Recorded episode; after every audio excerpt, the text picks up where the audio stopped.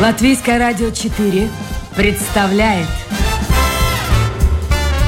Александр Алексеев авторской программе Александр Студия.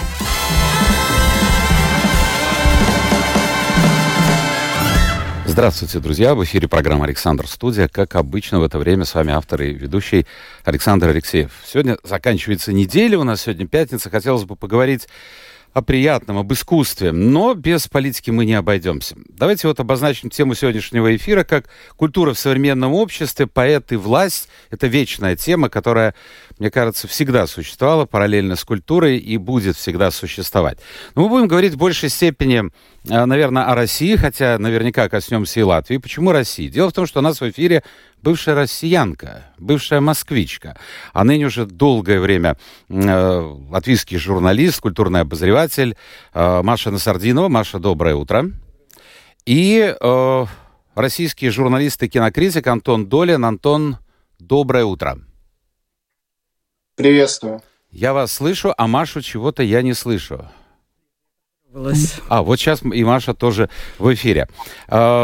Антон, давайте мы с вами начнем. А, с вас начнем. Дмитрий Быков недавно в одном из интервью, я слышал, сказал примерно такую вещь, что как не тяжело было в советское время деятелям культуры, сейчас еще сложнее. Причем это было до 24 числа. Вот вы согласны с такой точкой зрения? Я думаю, это очень субъективно, и э, к превеликому сожалению, любое такое суждение не проверяется. То есть даже те люди, которые успели пожить в советское время и ощутили тяжесть, допустим, цензуры или каких-то ограничений тогда, э, они были другими людьми. Это было 30-40 лет назад или больше. Вот, они были более молодыми и не могут сравнивать с нынешней ситуацией. Есть, если забыть э, на минуту, хоть это и невозможно, о войне и думать только о э, цензуре и несвободе, есть э, свои преимущества у 21 века, когда все-таки есть интернет, когда нет железного занавеса, когда Россия связана со всем остальным миром все равно. Вот, сейчас, конечно, эти связи почти все уже прерваны, но э, долгие годы они были.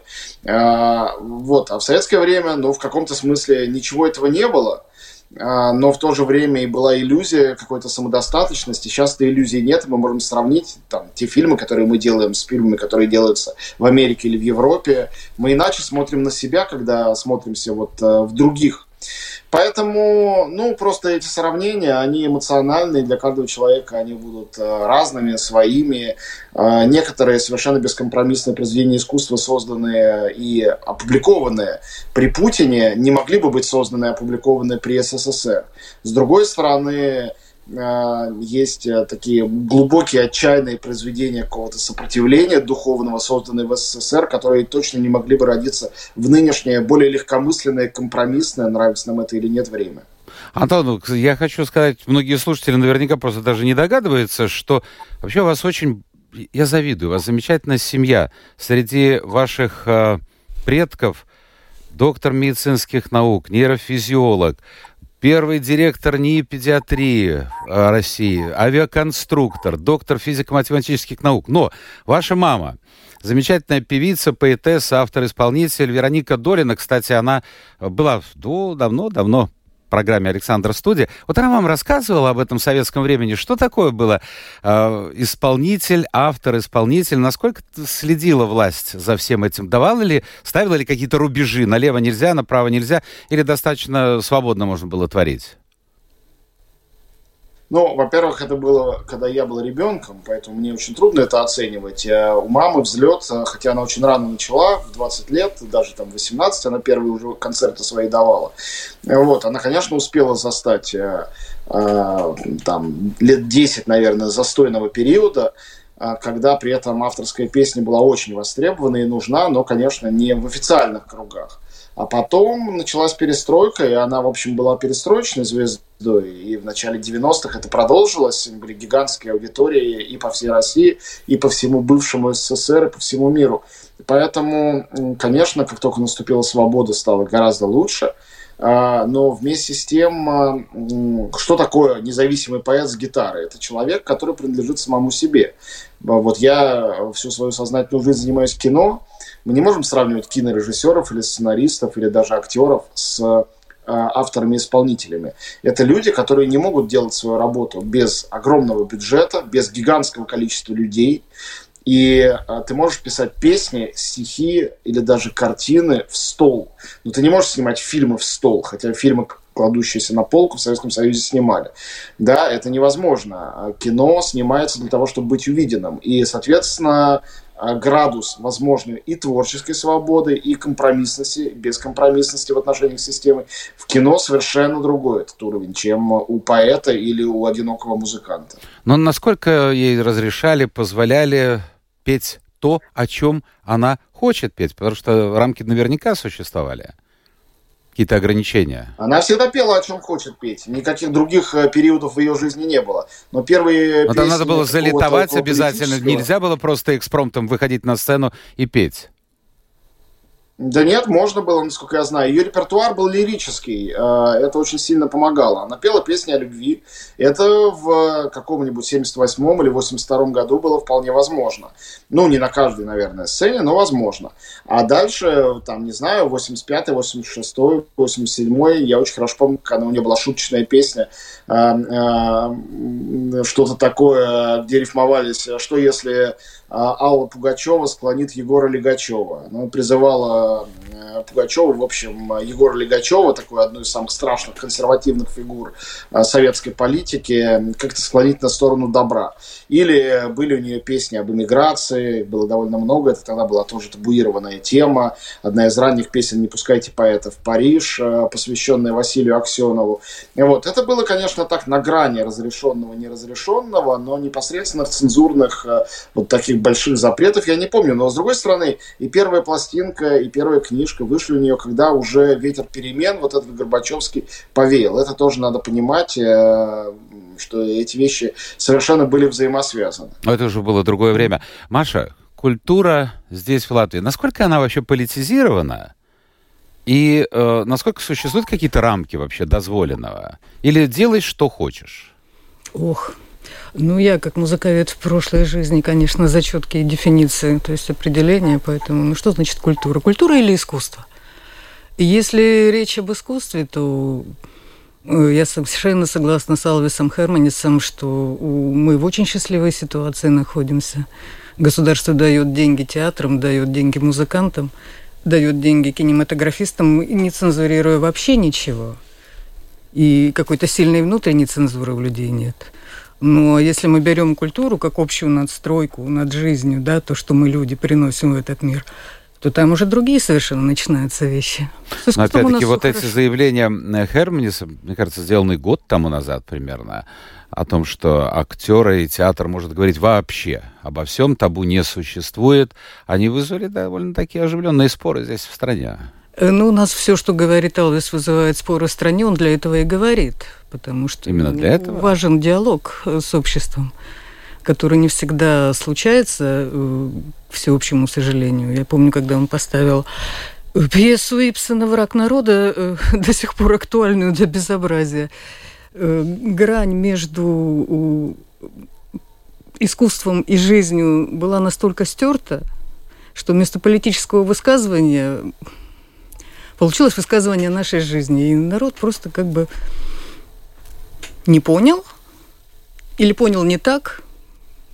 И Алвис тогда заявил, это было опять-таки воспринято как политическое заявление, что политического театра в Латвии нет, страна э, не созрела.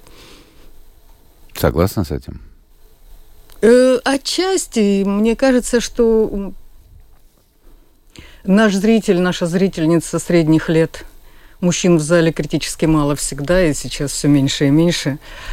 Она, эта часть зрителей ходит э, в театр не для того, чтобы как бы говорить о насущном. Просто развлекаться, отдыхать. Нет, нет. Нет, ну многие так делают. Ну, наш театр слишком хорош для того, чтобы вот так вот взять и одним э, пинком ноги перекинуть его в сферу развлекательного.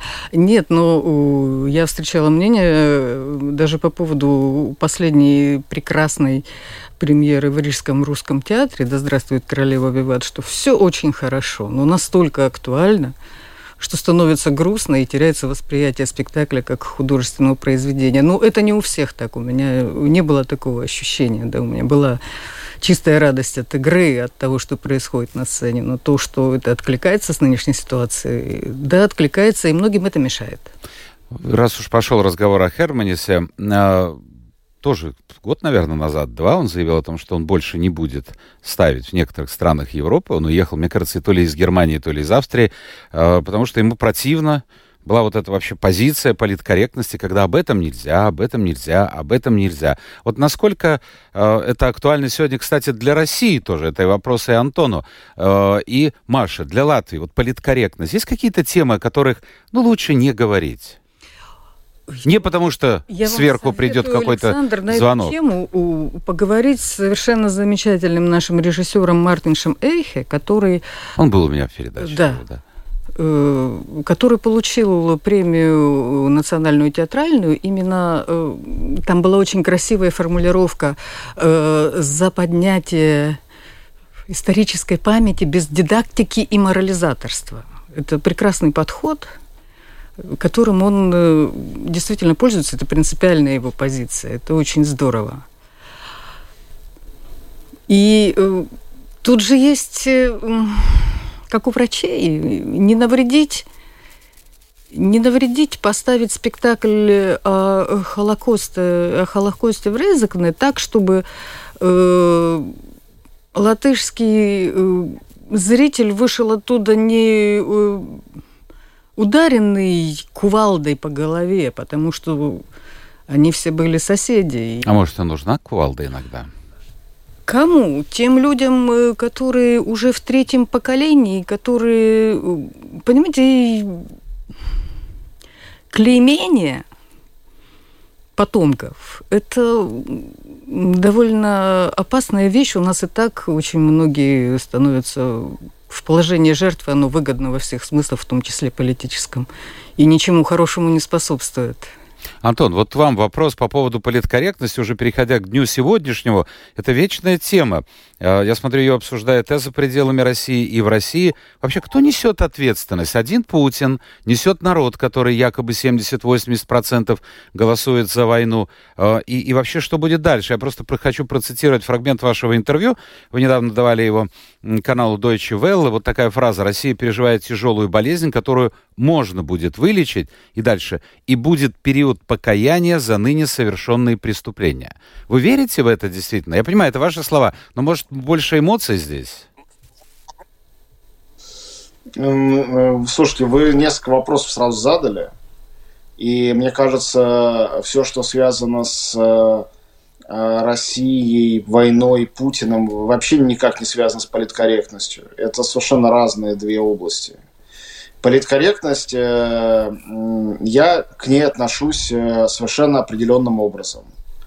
Э, политкорректность – это э, вежливость, это форма э, некого этикета.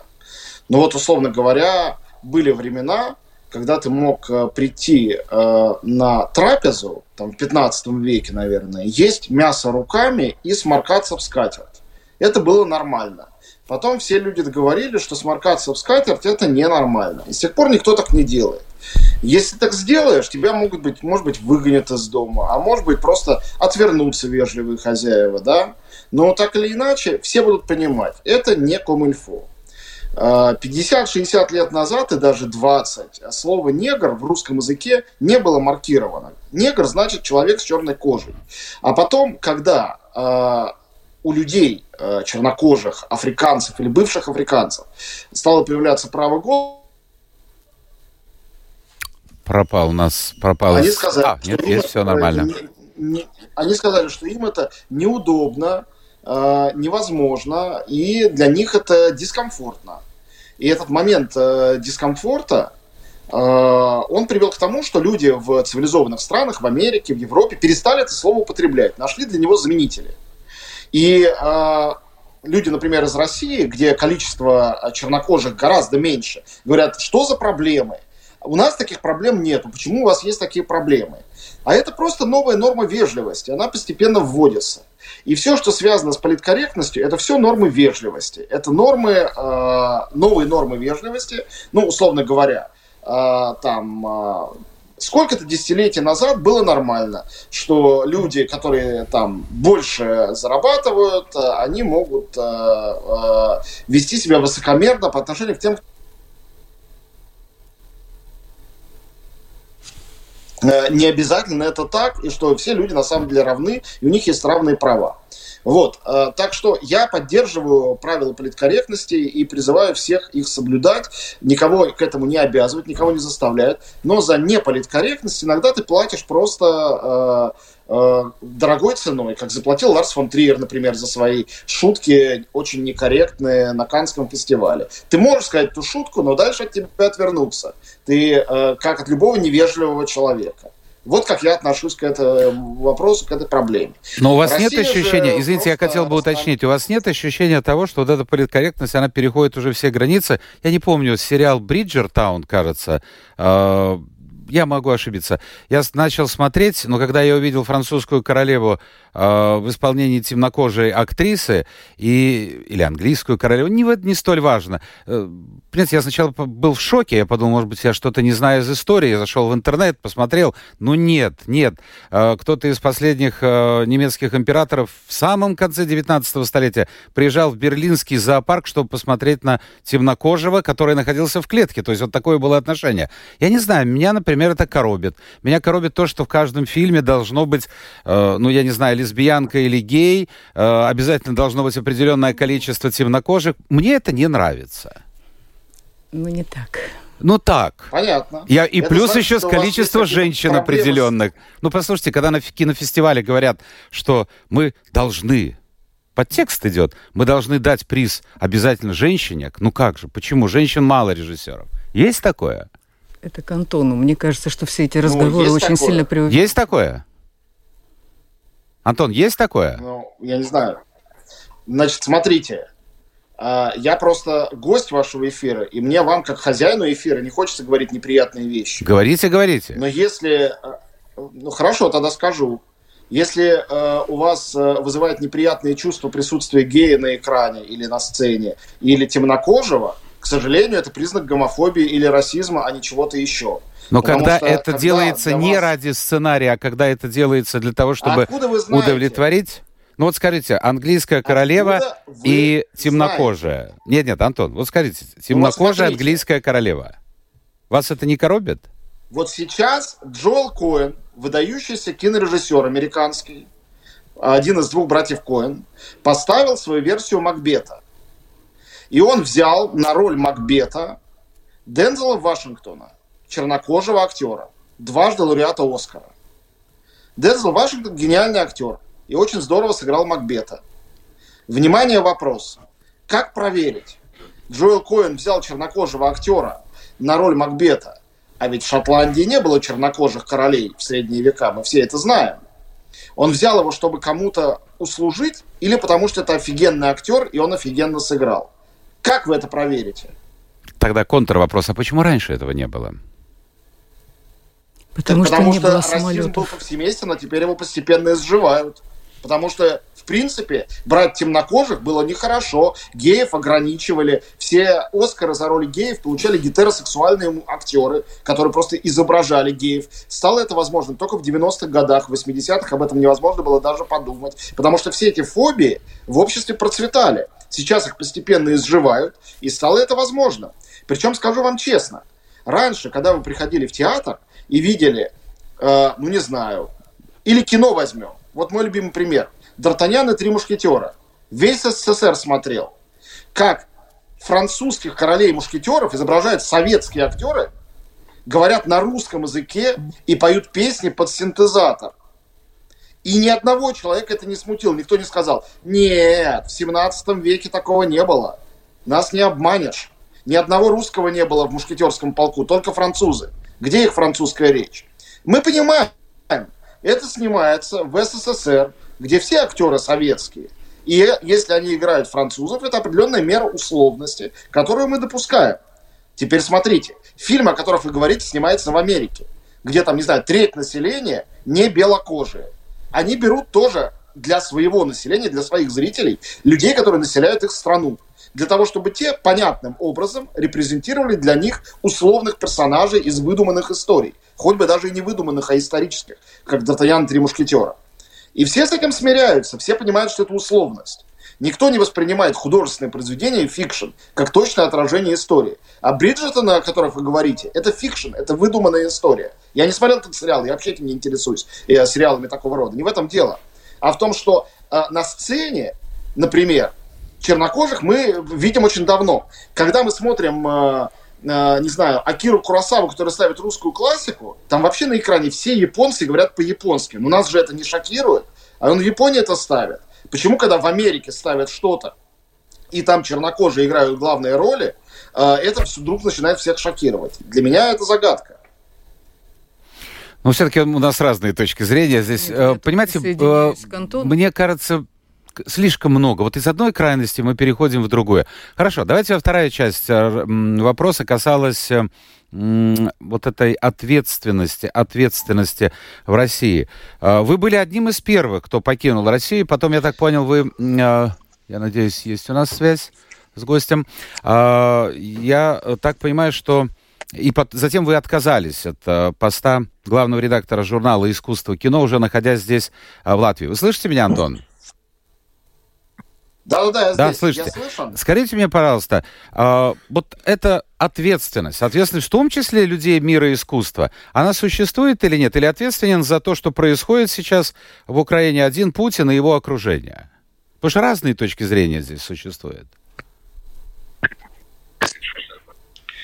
А, я считаю, что а, ответственность существует у всех граждан за все происходящее, потому что они граждане. А вот мера этой ответственности индивидуальной должна определяться индивидуально. Сначала ее каждый человек определит сам наедине со своей совестью. А потом, я надеюсь, когда все виновные в войне будут наказываться, тогда это будет определять суд, как это было в Германии. И суд, я надеюсь, справедливый, международный, э, взвесит грехи и заслуги каждого. Но человек, э, э, живущий в стране, который ведет войну, живущий нормальной жизнью в то время, как твои сограждане убивают сограждан, граждан другой страны, э, он не может считать, что в жизни все нормально. Если он считает, что все нормально, он виноват уже в том, что он считает, что все нормально. Вот моя персональная позиция. А что он может делать? Здесь два выхода. Или уехать, как сделали вы, сделали многие, люди, в том числе деятели, как мы раньше говорили, искусства, культуры, э, или, или просто ну, пытаться выжить там, перевести разговоры на уровень, ну, я не да, знаю, кухни. Именно так, вы совершенно правы. Именно это человек и должен делать. Он должен либо должен выживать, либо сопротивляться, если он может, или уезжать, или выживать. И дальше, повторюсь, э, меру его виновности определит суд, и определит он сам. Ну как, э, э, если вы сидите в тюрьме, вы не можете оттуда выйти, и видите, как люди, надзиратели в соседней камере избивают заключенного, там, не знаю, насилуют, убивают его. Допустим, вы свидетели этого. Что вы можете сделать в этой ситуации? Вы можете кричать, немедленно прекратите, перестаньте, вы можете молчать, э, надеяться, что с вами такого не будет. Э, вы не можете убежать, потому что вы в этой тюрьме. Очень многие в положении этих узников, которые не могут убежать. Но, конечно, когда рядом с вами происходит беззаконие и страшная вещь, а вы свидетели этого, есть такое э, понятие травма свидетеля. Вы это, конечно, переживаете, вы чувствуете себя виноватым, потому что происходит рядом с вами, и вы не можете никак этому помешать. С этим чувством виноватости ничего делать не надо, оно нормальное. А вот если этого чувства вины нету, если вы стоите рядом и говорите, так ему, так и надо, то в этой ситуации вы, конечно, не являетесь главным виновным, но вы делаете себя соучастником этого преступления. А, я, боже упаси, ни одному человеку не хочу давать советов, куда ему или ей ехать, что делать, как бороться. Никогда никому никаких советов не давал. Но вы спрашиваете мое мнение об ответственности, я говорю, она есть и она общая. Хорошо, спасибо. Если говорить о Латвии, Маша, вот э, каждый спектакль в русском театре начинается словами директора Даны Бьорк. Она, ну, суть в том, что э, мы продолжаем работать, мы категорически против войны в Украине, но мы против ну, скажем так, негативного отношения к русскому языку, к русской культуре, потому что она к этому никакого отношения не имеет. Я думаю, что вы тоже смотрите социальные сети и понимаете, что в Латвии немало людей, которые поддерживают то, что происходит в Украине, поддерживают Путина. Вот, а какая доля ответственности на них лежит? Не на жителях, а, хотя часть из них граждане России, я думаю. Я не знаю. Вот чисто по-человечески. Вот среди ваших знакомых есть такие друзей? У меня э, настолько прекрасная лента в Фейсбуке, что... То есть вы отбираете? Конечно. Каким-то образом? Конечно. И я это сделала еще 24 февраля, просто попросила всех, кто поддерживает, тихо уйти. Никто не хлопнул дверью, но человек 30 ушло. 30? Да, я посмотрела. Я а, а вот можете объяснить, как, какова ну, логика этих людей? Вот Нет. что ими движет? Нет, я не могу объяснить логику, потому что э, мы живем в другой стране, и мы не знаем, что чувствуют люди там, на Востоке, и э, я бы не стала э, винить тех, кому полностью перестроили мозги пропагандой. Потому что, знаете, Вы имеете в виду о России или о Латвии? Да какая, собственно, разница? Я думаю, что это имеет э, тот же источник на самом деле. Ну как люди могут этому верить? Вот вчера у меня э, на прямой связи был главный раввин города Киева и Украины. И он рассказывал. Вчера был митинг, посвященный страшным событиям, э, восстание в Варшавском гетто, и э, он участвовал в этом митинге. И он рассказывал страшные истории, то, что он видит там, в Украине. Если бы вы могли прочитать, я могу вам после эфира показать, я сохраняю некоторые записи, а, которые на, ну, на грани уголовного ответственности.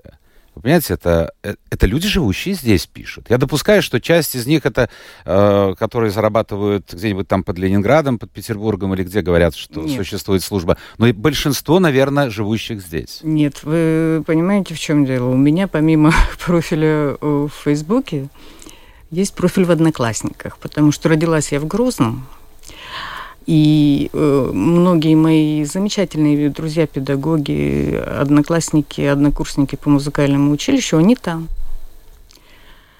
И когда я увидела, что дорогие мне люди, э, старше меня на поколение, пережившие бомбежки, пережившие войну там на месте, поддерживают нынешние события, я поняла, что я ничего не понимаю и понять не смогу.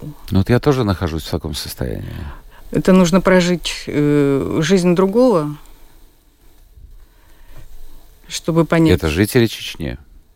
Ну, давно уже никто из нас не жители Чечни. Нет, я понимаю, но тем не менее, тем Это не менее. люди, которых война э, коснулась э, напрямую, и тем не менее. Антон, я хотел бы узнать, вот вы у вас сложилось какое-то мнение, в каком-то обществе вы существуете здесь, в Латвии? Или это сугубо закрытая такая вот э, капсула, только свои э, экспаты? Э, или общаетесь и с местными э, людьми? Может быть, вы встречались э, со случаями, ну, скажем так, поддержки путинской войны, путинского режима здесь, в Латвии? Ну, я об этом много слышал, но нет, лично нет. У меня очень маленький круг общения здесь, в Латвии. Это в основном мои друзья. Э, мы приехали по приглашению этих друзей изначально.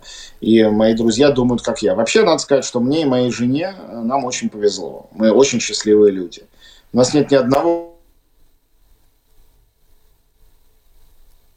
Не слышно. Ни одного, а вот сейчас, да, нормально. Ни одного, ни одного знакомого человека, который э, э, за войну. То есть просто ни одного. Э, не, э, ну, то есть на уровне какого-то отдаленного, там, фейсбучного знакомства несколько человек было, но ни, ни с одним из них я ни разу не выпил пиво, ни с одним из них я не на «ты». То есть это очень... Тогда у меня возникает знакомые. вопрос, где Все эти люди? Где эти люди, которые поддерживают Путина? Среди нет, моих ну, знакомых их, нет. Их огромное количество. Я не говорю, что этих людей нету. Их очень много, конечно. А, несомненно. Но, конечно, статистике путинской я не верю.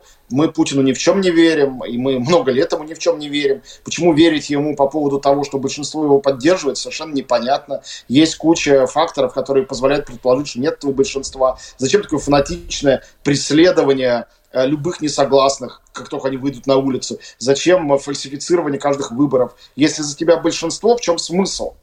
Значит, наверное, они подозревают, что не большинство. Иначе я, бы не Ан- было Антон, миллиардов я... вкладываемых. Я понял, вы говорите о России, это понятно, но да. меня вот очень интересует Латвия. Может, вы читали, в социальных сетях об этом достаточно широко э, сообщается. Буквально на днях был случай, когда девушка вечером села в такси здесь, в Риге, э, и у таксиста играл гимн Советского Союза.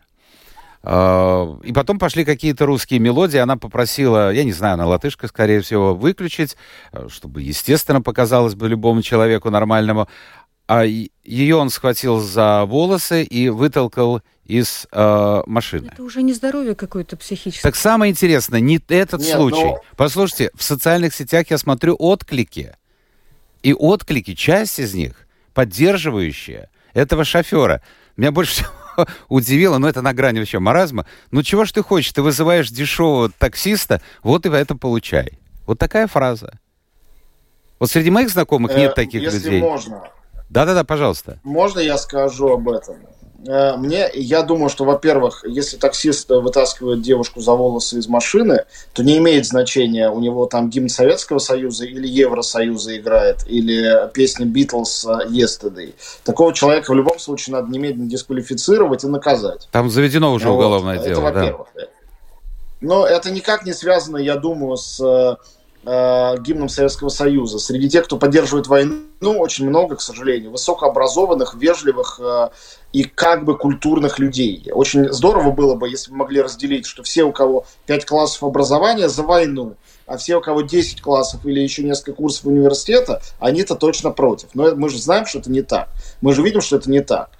Поэтому э, могу к этому добавить, что опять же, если бы таксист слышал что угодно, Spirituals или Джорджа Гершвина, если клиент говорит, пожалуйста, это уберите, это норма, чтобы человек это убрал. То есть мы здесь смешиваем историю, криминальную историю с какой-то социологической картиной поддержки войны или поддержки Путина. По-моему, это вещи не очень связанные. Извините, я правда так Но считаю. Так, так происходит, кажется, что, к сожалению. Так, к сожалению, ну, происходит. В данном случае это совпало. В, в остальном э, я считаю себя неполномочным как гость Латвии э, о э, гражданах Латвии, любых, даже поддерживающих войну и Путина, выносить любые суждения. Мне не хватает для этого сведений, знаний. Мне просто кажется, что это невежливо было бы с моей стороны. Антон, скажите, что в перспективе? Я так понял, в Россию возвращаться вы не собираетесь. Я слышал даже, что перед вашим отъездом э, на ваших дверях, на дверях вашей квартиры появилась вот эта полусвастика. Э, что дальше? Что вы будете делать? Ну, вообще-то говоря, издание, на которое я много лет уже работаю, это латвийское издание «Медуза». И я работаю э, с ними, продолжаю писать. Вот, э, буду ли я делать что-то еще? Ну, наверное, буду. У меня есть свой YouTube-канал, я с ним не привязан тоже к России никак. Вот, то есть я найду и придумаю, как выжить. Но я не один, у меня, конечно, жена двое детей, еще и собака. Будем придумывать, постепенно устраиваться. Здесь или нет, не знаю. Но идея связать э, жизнь с Латвией мне очень нравится. Мне очень нравится эта страна. Но надо, конечно, тогда делать это серьезно, э, выучить язык язык, заняться изучением культуры более глубоко, чем на уровне ранее Сайспази, посмотреть кино, э, которое здесь снималось, э, кроме Франка и э, Подникса, ничего я не знаю. И вообще, ну, заняться этим по-настоящему.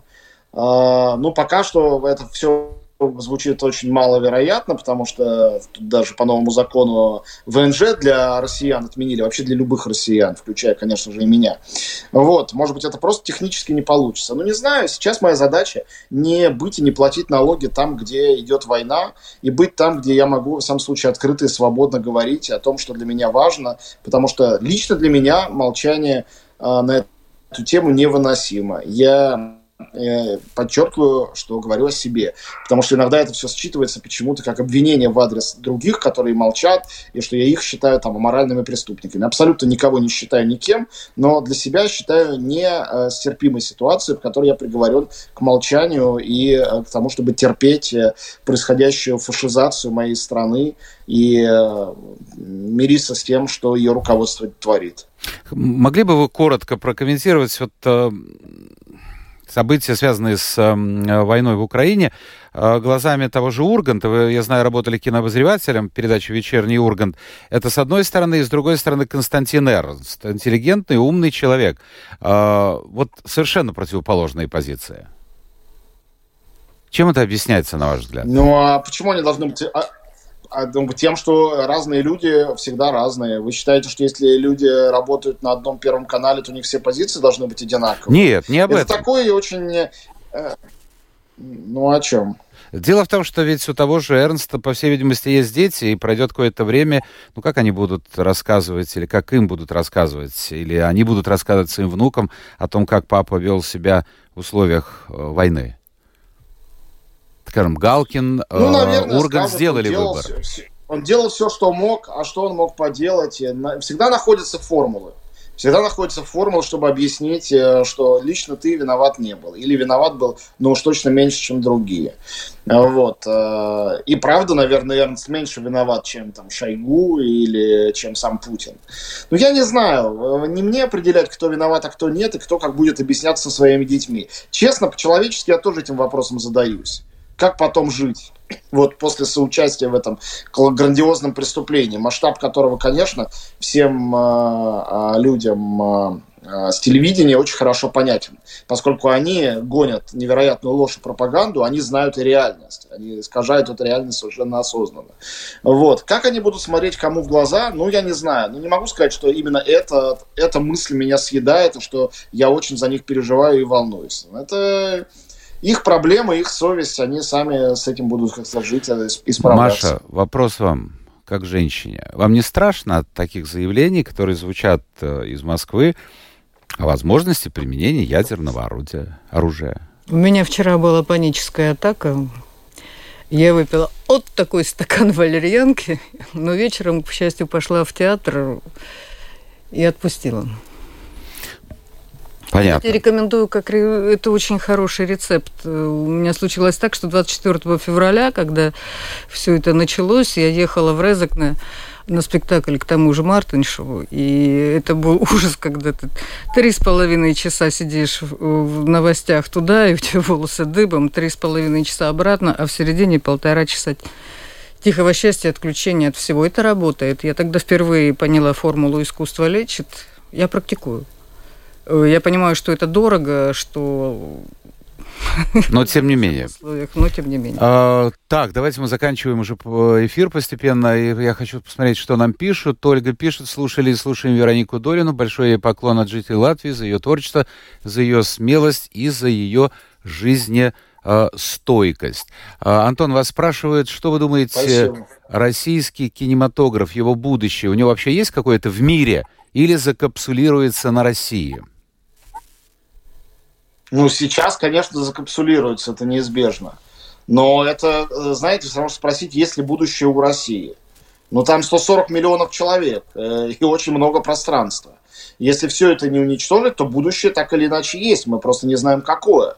Как это государство будет называться там через 5 или 10 лет. Кто там будет править, какая там будет политическая система. Но искусство же и кино в том числе от этого зависит, правильно? Если там будет э, богатая страна, которая будет финансировать свое кино, то будет одно, если нет, то нет. Если там будет демократическое государство, а, где будет производиться свободный кинематограф, то будет одна судьба. Если там будет э, Северная Корея номер два, которая будет производить только патриотические агитки, то другая судьба. То есть все зависит э, в данном случае от исхода войны, от последующих событий. Кино, к сожалению, не то искусство, которое может существовать независимо.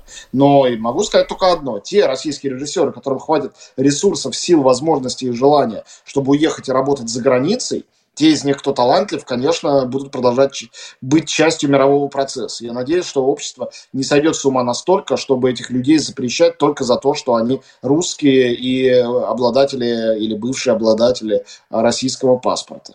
Я не знаю, кому адресовать э, этот вопрос. А, идет разговор. А вам не жалко погибших иракцев, вьетнамцев, сирийцев, ливийцев?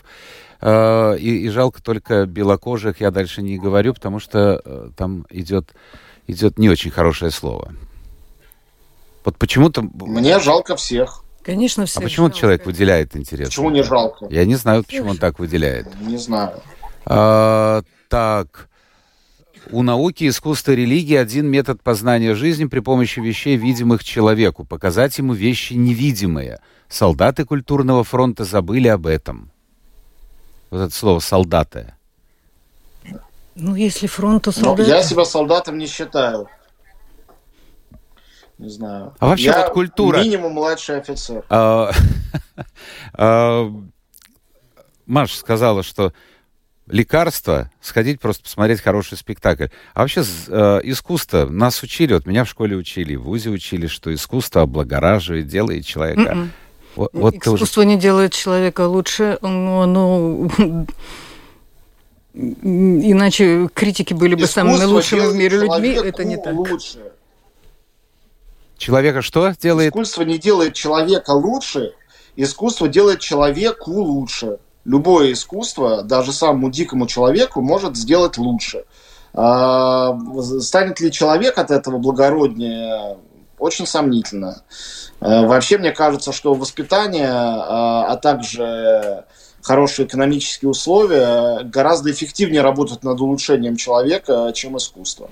Абсолютно так, потому что действительно правильно вам написали. Это один из способов познания мира. Наука не тому нас учили. Лучше. Не тому нас учили. Нет, почему же? Говорили, прочитаешь книжку и станешь умнее, станешь благороднее, умнее станешь добрее. Это другое. Умнее не есть лучше. Образованный не значит культурный. Информированный. И то далеко не, не каждый. Никакие книжки не сделают человека умнее. Слушайте, еще один вот вопрос. Я читал недавно Геббельс, перечитывал. Нет, действительно, у него есть примерно такая фраза. «А, пропаганду нужно ориентировать на простой народ. Ну, это надо понять, сколько лет. Это сто лет почти тому назад. Потому что интеллигенция а, на нее не клюет. Я своими словами пересказываю. Но то, что происходит сегодня с а, российской интеллигенцией или людьми, которые считают себя, причисляют к этой категории, говорит об обратном. Значит, на них тоже действует пропаганда. Причем откровенная, открытая. Как, Антон, считаете? Ну, вы как ее это как вы это проверяете статистически? Я просто удивляюсь. Я вот как россиянин никак проверить это не могу. Как вы это проверяете? Вот смотрите. Что действует на интеллигенцию? А, на, на Медузе существует даже какой-то перечень. Там порядка 20 или 30 открытых писем. Исключительно от интеллигенции профессура, студенты, письмо от кинокритиков, от театральных критиков, от режиссеров, от кинооператоров. Под каждым сотни подписей. Все это письма против войны, разумеется. И это и есть интеллигенция. А вы о ком говорите? Но это Кого часть интеллигенции. Согласитесь, согласитесь, немало людей, которые поддерживают среди интеллигенции, среди тех же писателей, художников. Ну, посмотрите, вот Калягин только В России что. очень мало. Вы думаете? Но это генералы, это генералы от искусства. Калягин, Михалков. Это люди, которые повязаны с властью. Это, считайте, члены политбюро. Эти члены политбюро, их 5-6 человек. Все они очень пожилые, э, не все полностью в своем уме. И ни у одного из них нет вариантов, как еще на это отзываться. Их обязывают по приказу а, одобрить так называемую спецоперацию. Они это делают. Это их не оправдывает. Но понятно, почему они это делают. Не потому, что они оболванены пропагандой. Все они понимают.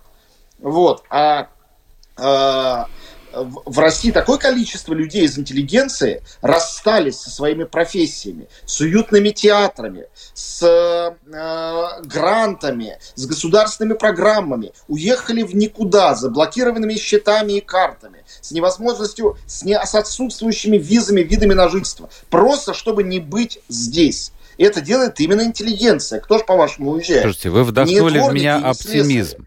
Вы вдохнули оптимизм, потому что, потому что вот как-то посмотришь на все это и, и как-то жить не хочется. Все, давайте мы завершаем эфир. Последний вопрос и Маше, и Антону. Как долго все это продлится? Как вам? Вот есть какое-то ощущение, нет? Я не знаю, как долго это продлится, но поверьте мне по опыту, после войны, в которой так или иначе оказались твои родные, твоя хотя бы бывшая страна, жизнь прежней не остается.